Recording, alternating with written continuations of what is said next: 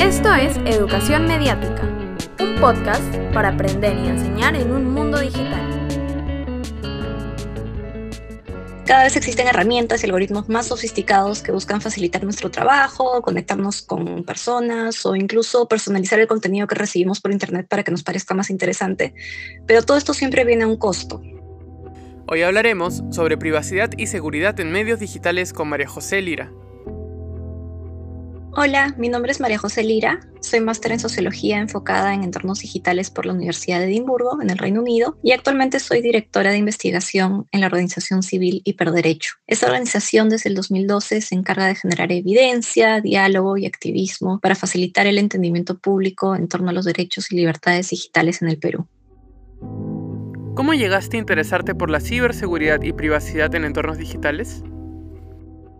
Me empecé a interesar por la privacidad en entornos digitales en el año 2018 cuando se hizo público el mal uso de datos personales en Facebook para fines políticos por parte de la consultora británica Cambridge Analytica. Luego de haber trabajado en sectores donde la tecnología siempre había sido vista como algo enteramente positivo, empecé a informarme y estudiar sobre la otra cara de la moneda, que tiene que ver con la seguridad de nuestra información personal en línea. Eh, y también pude investigar sobre cómo los algoritmos se usan para distintos fines que pueden tener efectos negativos en nosotros como individuos, pero también en la sociedad.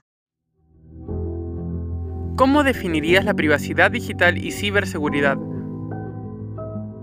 El concepto de la privacidad digital y ciberseguridad es algo que va constantemente evolucionando y respondiendo a los retos que trae consigo la innovación tecnológica. Cada vez existen herramientas y algoritmos más sofisticados que buscan facilitar nuestro trabajo, conectarnos con personas o incluso personalizar el contenido que recibimos por Internet para que nos parezca más interesante. Pero todo esto siempre viene a un costo. Eh, al estar alimentando estas plataformas y estos algoritmos con nuestros datos personales, afectamos también nuestra capacidad de elegir productos o servicios o incluso de ver de una manera crítica todo lo que leemos en Internet. Y por otro lado, el uso poco regulado de Internet nos puede exponer a personas o entidades que pueden de alguna manera aprovecharse de nosotros en diferentes aspectos.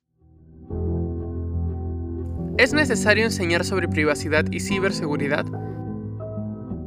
Creo que es imprescindible que desde la educación primaria se nos enseñe a resguardar nuestra privacidad en línea, sobre todo ahora que los más jóvenes hacen gran uso de las redes sociales y plataformas de e-commerce. Desde Hiperderecho buscamos crear maneras sostenibles de enseñanza mediante la capacitación a padres y docentes, así como a adolescentes. Y es importante que los adultos que no son nativos digitales entiendan que los riesgos que trae el uso de Internet son reales y pueden afectarnos desde muy jóvenes. Y bueno, las organizaciones de sociedad civil como Hiperderecho pueden justamente ayudar a generar espacios evidencia y contenido accesible junto con la academia y el sector público para que se amplíe nuestro conocimiento sobre la seguridad en línea. Pero también es importante observar de manera crítica las plataformas y redes digitales que se nos presentan en el día a día y debemos nosotros como ciudadanos también impulsar a que estas plataformas se desarrollen de, manera más consciente y con la seguridad de las personas como prioridad.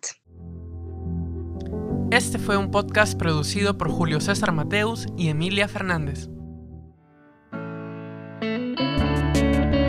Si quieres seguir nuestro contenido, suscríbete en Spotify, Apple Podcast o tu plataforma de streaming favorita. Links a nuestro blog y a las referencias mencionadas durante el episodio están disponibles en la descripción.